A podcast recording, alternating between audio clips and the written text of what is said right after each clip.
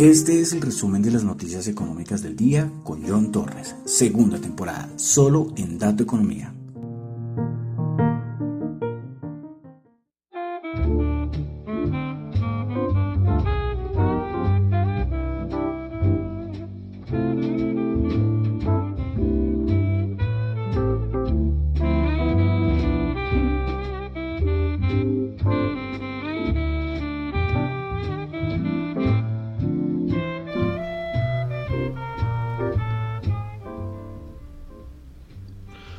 Muy buenas noches, son las 8.04 de la noche de hoy viernes 20 de mayo del año 2022. Mi nombre es John Torres y este es el resumen de las noticias económicas del el día.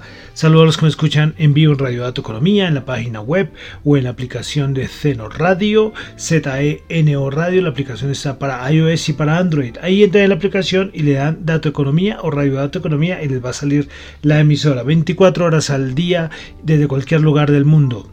Bueno, saludos a los que me escuchan en Spotify, en el podcast. Muchas gracias por los que me escuchan ahí. No olviden calificarlo. El podcast también, los que me escuchan en Apple Podcast, también muchas gracias. No olviden calificarlo. En Google Podcast también, muchas gracias. Y en Tita TV, la plataforma descentralizada de streaming. Bueno, entonces vamos a comenzar con el resumen de las noticias económicas del día recordándoles que lo que yo comento acá no es para nada ninguna recomendación de inversión, son solamente opiniones personales. Bueno, entonces vamos a comenzar. Vamos a comenzar con Asia, daticos macro, tuvimos tasa de desempleo, bueno, Asia, Oceanía, ¿no? Australia. Eh, de desempleo, tasa de desempleo en Australia se esperaba perdón, anterior 4% y terminó en 3.9%. Pasamos a Asia, donde tuvimos al índice de precios del productor en Corea del Sur 9.2%, anterior 9%. Inflación en Japón se esperaba 2.5%, anterior 1.2% y resultó en 2.5%. ¿Qué tal? Dato de inflación en Japón. Bueno, una cosita importante que pasó en, Asia, especialmente en China, y es que eh, el gobierno chino eh, redujo la tasa preferencial de préstamos a más de 5 años y es una tasa muy importante porque es la tasa en la que muchos prestamistas en China basan sus tasas hipotecarias pues la redujeron en 15 puntos básicos a 4,45%. Y es que el gobierno chino ha insistido en que quiere apoyar la economía, como sea, reactivarla y más después por todo lo que, lo que sufrió por los confinamientos de los últimos meses.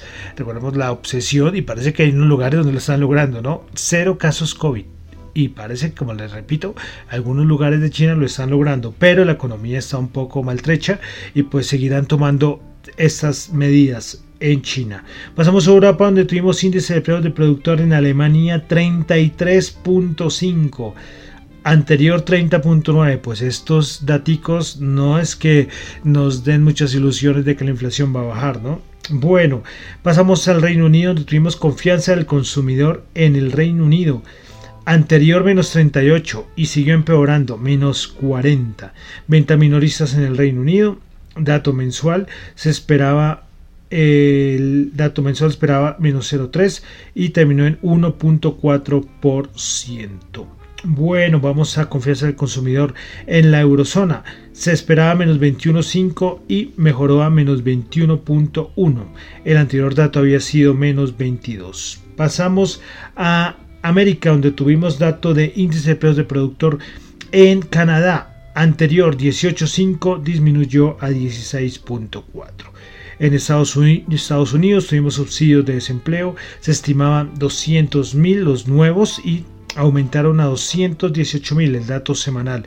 Los continuos se esperaba se esperaban en ciento a ver en un millón perdón un millón trescientos veintitrés mil y redujeron a un millón trescientos diecisiete mil bueno eh, tuvimos su parte de la FED de Filadelfia ellos dan como un dato de perspectiva empresarial del mes de mayo anterior 17.6 se esperaba 15 y ¿saben en cuánto quedó? En 2,6. Qué caída tan fuerte la de este dato de la FED de Filadelfia. Bueno, más cositas. Y es que el Senado de los Estados Unidos pues aprobó el paquete de ayuda de 40 mil millones de dólares para Ucrania. Qué cantidad de dinero, ¿no? Hay unos que dicen que es que lo que hace Estados Unidos es emitir más para seguir, bueno, emitiendo más, pero para continuar con el conflicto. Pues ellos quieren dar una mano a Ucrania, pero, pero este conflicto, pues no sabe cuándo va a terminar, ¿no? Bueno, seguimos Estados Unidos y es que JP Morgan recortó sus pronósticos económicos respecto al Producto Interno Bruto de los Estados Unidos para la segunda mitad de este año 2022. Su anterior estimación era el 3% y la bajó al 2.4%. Entonces, seguimos, seguimos lo que hemos repetido muchas veces, la economía no va bien y por eso las respectivas bajadas de estimaciones en tanto Estados Unidos como en Europa y otros países del mundo. Bueno, vamos a pasar directamente bueno, aquí de Colombia solo voy a comentar, ahorita es que lo más importante acá son elecciones presidenciales, estamos a menos de 10 días y eso es lo que acapara todo, todo, todo, todo. Hay algunas cositas por ahí, pero, pero ahorita lo más importante es eso, ¿sí? Bueno, entonces vamos a continuar ya la parte de los mercados.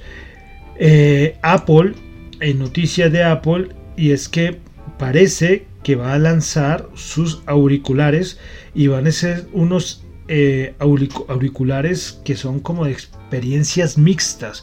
Esto ya lo habían anunciado hace más de dos años, pero parece que ya están en una parte, en una etapa avanzada del proyecto. Veremos a ver con qué sale Apple. Bueno, lo otro importante, el asunto de la viruela del simio, que sigue, que sigue, siguen creciendo los, los, los casos de esta viruela en, Europa especialmente. Eh, pues la Organización Mundial de la Salud dice que necesita una reunión de urgencia para hablar sobre, sobre esta viruela. Pero bueno, dicen que ahora lo importante es empezar a suministrar la, la vacuna, que ya hay una vacuna para la, para la viruela, para este tipo de viruela y pues bueno, a ver qué, qué, va a pasar, ¿no? ¿Qué va a pasar? Más cositas por ahí, ¿no? No estábamos ahí cuando el COVID y ahora tenemos esto de la viruela del simio. Y respecto a esta viruela, pues uno de los que siempre pasan cuando hay una epidemia, cuando algo así, son las farmacéuticas y pues las acciones de Bavarian Nordic eh, pues han aumentado, creo que aumentaron más del 30%. Y es que estos de Bavaria Nordic eh, son la única compañía que fabrica una vacuna aprobada para este tipo de infección. Entonces, bueno, eh, ya empiezan a hablarse de las vacunas. Esto es un poco diferente a la del COVID, ¿no? Además, la forma de transmisión, bueno, es otra cosa diferente, pero toca tenerla ahí con, en el radar, ¿no? ahí por todo, ¿no? En todo sentido, la parte de mercado, de noticias, de todo lo que podría afectar la viruela del simio. Bueno, eh, aquí en Colombia, ayer, el día de ayer, pues Gilinski, que quiere seguir eh, eh, metiéndose o rompiendo el enroque que, que, tenía el grupo empresarial antioqueño. Yo digo que tenía, porque es que ya esto es el grupo empresarial antioqueño. Y pues bueno, eh, pues lanzó el día de ayer, apareció lo de la OPA por el grupo Argo. Recordemos que ya Gilinski tiene el 30,8% en Nutresa, el 34,5% en el grupo en el grupo Sura y ahora va para el entre el 26% y el 32,5% de las acciones en circulación, acciones ordinarias del grupo Argos. El, precio de compra es de 4,08. Entonces ahí sí tocaría pasarlo a, con la TRM, no sé si sería por los 16 mil, pero bueno, no sé ahí cómo se calcula si esto es con el precio cuando salga, cuando salga el cuadernillo, bueno, no sé, ahí sí este pedacito no sé cómo se calcula pasándolo a pesos. Bueno, entonces otra más, otra OPA más, otro anuncio de OPA más. Eh, y fue un rescate muy bueno para la Bolsa de Valores de Colombia, ¿eh? porque ayer había tenido bajadas durísimas Y hoy esto pues impulsó. Es que esta bolsa de valores de Colombia es tan pequeñita que, claro, punta de, OPAs y estas noticias pues hacen que se impulse. ¿sí? Y todo lo del GEA, todo lo del GEA. Eh, Grupo Argos, Grupo Sura, Bancolombia, todo esto subiendo el día de hoy. Entonces esa fue otra noticia importante. Bueno, entonces ya vamos a pasar, o sea que es viernes, trato de hacer el programa rapidito. Y pues entramos a los mercados. Seguimos con caídas. Eh, Nomura dijo, prepárense porque esto mm, eh, está en una zona muy difícil. Está en una zona muy difícil. Y John Torres, ¿qué dice? yo digo que yo les recuerdo que les decía lo del VIX, que yo estaba muy pendiente del VIX, pero he visto y me he puesto a analizar todo lo que ha hecho. Y yo decía, si el SP500 rompe a la baja los 3800, yo creo que el VIX se va a 40. Pero ahora lo empiezo a dudar. Lo empiezo a dudar por la forma en que está corrigiendo el mercado. No estamos teniendo una volatilidad muy alta. El VIX ha estado controladito y al punto que ya les digo en cuánto cerró el VIX hoy. 29,43. Pueden creerlo. 29,43. No tiene sentido con un SP500 que ya está rozó el 3800 el día de hoy. Pero entonces es la, es la manera. Esto está haciendo una corrección sin capitulación. O si hay una capitulación, es todo en cámara lenta. ¿Y esto qué va a llevar? a que esto va puede tranquilamente irse a la zona en que todo el mundo está esperando los 3500, 3600 a una velocidad muy lenta, que pareciera que fuera muy rápido. Oh, no, cómo está cayendo. No, no, no, pero la cosa va muy lentica muy lentica. Entonces, por eso es que empiezo a ver mis dudas, ¿sí? Pero no descartamos que en cualquier momento llegara una capitulación fuerte, el VIX va a reventar con todo, con todo, con todo. Pero es que imagínense hoy, 29,47. Yo sé que el SP500 al final de la jornada pues recuperó algo, pero, pero, pero esto no es, no es que sea para que el VIX terminara en esta zona. Eso sí, hay sobreventa. Yo lo colocaba que tenía que haber cierre de cortos. Yo creo que ya hoy en 3800 hubo algo de cierre de cortos y veremos la otra semana. Eh, sea lo que sea, este es el peor. Si miramos por los primeros 96 días de, de, de trading que ha tenido el que hemos tenido este año, este ha sido el tercer peor inicio del SP500 si lo comparamos a nivel histórico. Porque estaría, el problema es que no sé, tocaría ajustarlo a lo que pasó hoy, pero bueno, menos 18,2% sería lo que estaría bajando en este año 2022, en los primeros 96 días. La, el peor inicio fue en 1932 con una caída del 32,5 y en 1940 bajó el 20,1. Y es que estamos teniendo un mercado súper difícil, muy difícil. Ya estamos Em, eh, ya estamos cerca, el Nasdaq 100 por ejemplo está muy cerca de igualar la bajada del, que tuvo en, el, en, marzo del 2020, en febrero-marzo del 2020. Pero como les digo, es que esa vez fue salvaje, la capitulación llevó el VIX a los 80, ¿no recuerdan? Pero además lo que estamos viendo es que no necesariamente una gran bajada va a llevar a una gran volatilidad. ¿sí? Puede ser que se esté conteniendo, puede ser que la otra semana explote, pero por el momento, eh, alguien, está, alguien decía hoy, me gustó, estamos teniendo una capitulación en slow motion, ¿sí? Entonces, así vamos a ver quién aguanta, porque esto es de aguantar, ¿eh? Esto no es fácil, porque como les digo, muchos decían, ah, compremos el D porque esto va a volver a baja rápidamente y vuelve a subir. No, esta vez mm, esta vez, esta vez las cosas no están no son así, no son así. Todo va muy lentico, cumpliéndose con objetivos, pero le repito, además es que el contexto macroeconómico es diferente al 2020.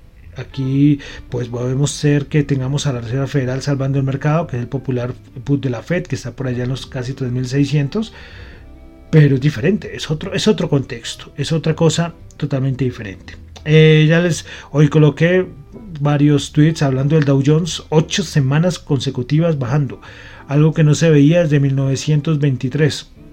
Eh, si la otra semana vuelve a bajar, serían nueve semanas e históricamente puede ser que salgan los de Bloomberg a decir qué, pasó, pero yo me puse a revisar, me gusta meterme en todos estos datos y no encontré, no encontré ningún periodo desde 1896 que está funcionando el Dow Jones, no encontré en ningún momento en esos ¿Cuántos años? 120, 120, 26 años.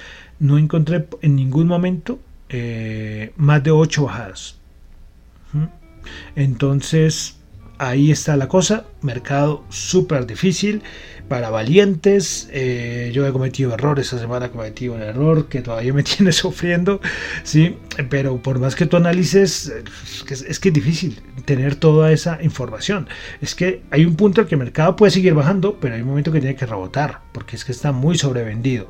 Hoy el Bullenbeer, este índice este indicador mejor que saca Bank of America da eh, da que ya hay momento de comprar. Ahí lo coloqué en mi cuenta arroba yonchu.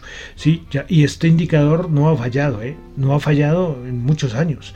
¿sí? Pero eso tampoco indica que vamos a salir a comprar y que ya esto otra vez vuelve máximos históricos. No, no, no, no.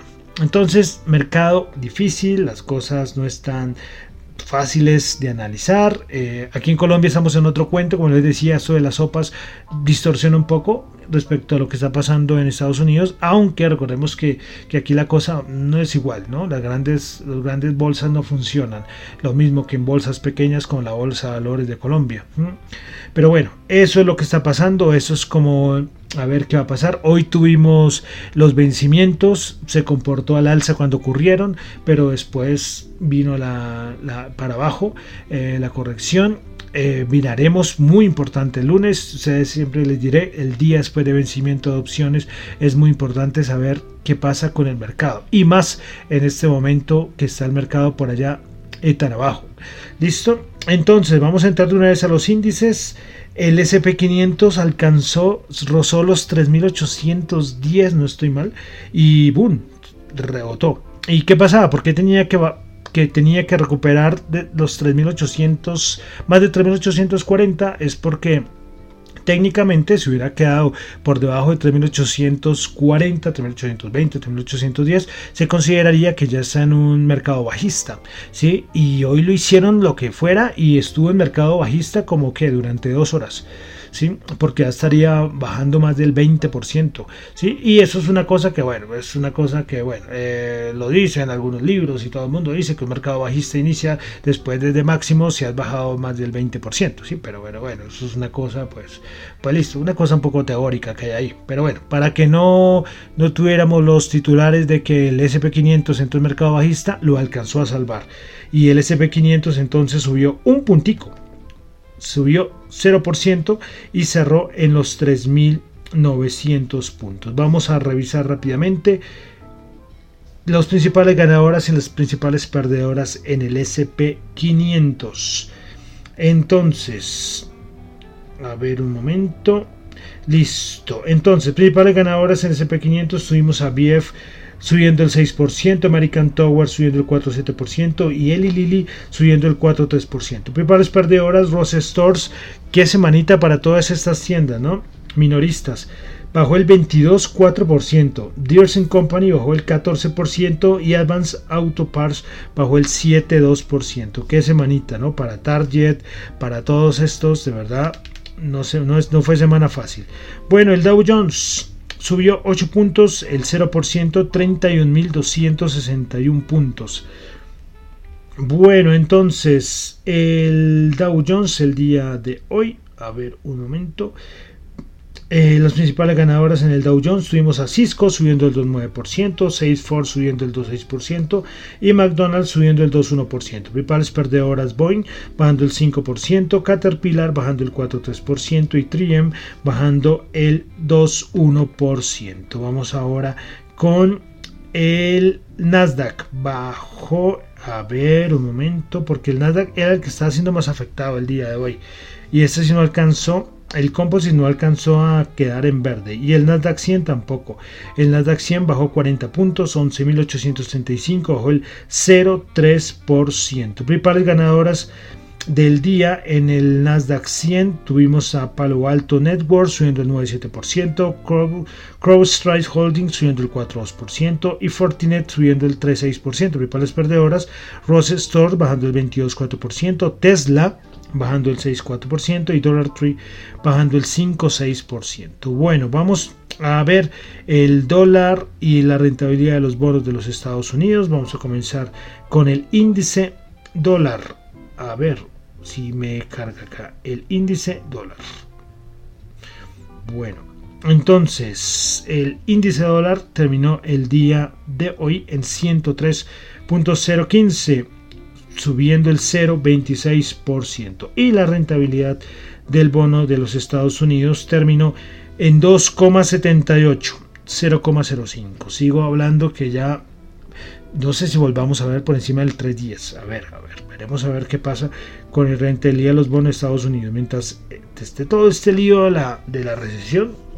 Bueno, esta vez también hablaron, habló Blue Bullard, habló Evans, siguen hablando los de la Reserva Federal. Pero si les digo que todos dijeron lo mismo, en, el escritorio está el subir 50 puntos básicos. Eso están repitiendo como loros, todo lo mismo. Y que vamos a tener que controlar la inflación y bueno, el, mismo, el mismo libreto. Bueno, Bolsa de Valor de Colombia, el Colcap subió 48 puntos, subió el 3,4%, 1.459 puntos. Principales ganadoras, Bancolombia Ordinaria subió el 10%, Cementos Argos subió el 7,8%, ISA subió el 6,4%. Principales perdedores del día, tuvimos a la ETB bajando el 5,8%, Cemex bajando el 5,6% y Corfi Colombia, la ordinaria bajando el 3,4%. Bueno, continuamos a Commodities, el petróleo 110.3, el WTI subió 1.1, Brent 112.9 subió 1.5, el oro 1845 subió 6, dólar en Colombia, tasa representativa del mercado 3.989, tremenda bajada, ¿eh? bajó 61 pesos. Bueno, eh, varios dicen que por asuntos eh, de encuestas presidenciales, bueno, es que aquí con ese ruido de las encuestas presidenciales, eh, la renta fija y el dólar en Colombia, difícil, difícil. Sí, dar una opinión es, es complicado porque tenemos mucha distorsión, ¿no? Bueno, vamos a pasar a las criptos. Para mirarlas, les cuento que el Bitcoin está tratando también de evitar cerrar por octava semana consecutiva en rojo. Tiene hasta el domingo para superar, creo que tiene que quedar por encima de los 31 mil. Uy, ¿será que lo logra? Entonces, Bitcoin va bajando el 3,6%, Ethereum bajando el 3%, BNB bajando el 1,8%, Ripple bajando el 4,6%, Cardano bajando el 3,5%, Solana bajando el 6,3%, Dogecoin bajando el 3,9%, y Polkadot bajando el 4,4%. Criptos en rojo. Y listo, con eso termino por el día de hoy.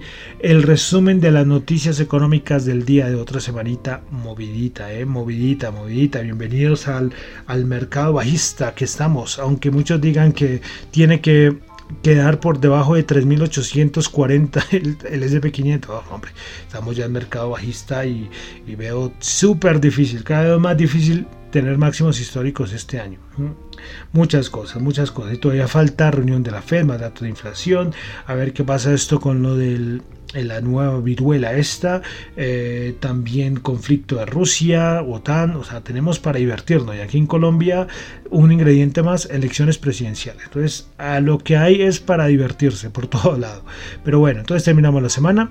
Recuerden que lo que yo comento acá no es para nada ninguna recomendación de inversión, son solamente opiniones personales. Mi nombre es John Torres, me encuentran en Twitter en la cuenta arroba John Chu, en la cuenta arroba Dato Economía, para asuntos de la emisora, en la cuenta Radio Dato Economía arroba y en Twitter está Dato Economía R. Así es la cuenta de la emisora. Bueno, una cosita, los NFTs Nada, se quedaron sin entregarse. Bueno, solamente uno se entregó y que faltaron dos. sí, faltaron dos NFTs que quedaron ahí. De todas maneras, voy a ver si ya, no sé, el lunes, martes, a ver cómo hago. Si alguien, por si al caso, quisiera los NFTs, ahí están. Los voy a dejar. La forma de ganárselo es muy fácil. El, programa del, sábado pasado, del, de o sea, el programa del podcast del sábado, es decir, de hace una semana, de mañana hace ocho días. Ahí está, ahí está la forma de ganárselo. O si no, veré a ver si el lunes o martes diré otra forma. ¿sí? Yo sé que el mundo cripto, todos los NFTs ha perdido un poco de auge, pero bueno, bueno, este es un poco diferente, ¿no? Porque es del metaverso de Star Atlas. Listo, y entonces ya terminamos por el día de hoy y vamos a terminar hoy viernes con música, porque recuerden que seguimos en nuestro recorrido musical 1922-2022, una canción por cada año y estamos ya en el año 1960. Esta canción es, los que son en Colombia la conocerán todos los colombianos y en muchas partes de América Latina. No hay que hacer mucha presentación. Composición del colombiano Juan Bautista Madera, canción del año 1960. Y terminamos entonces con La Pollera Colorada. Muchísimas gracias.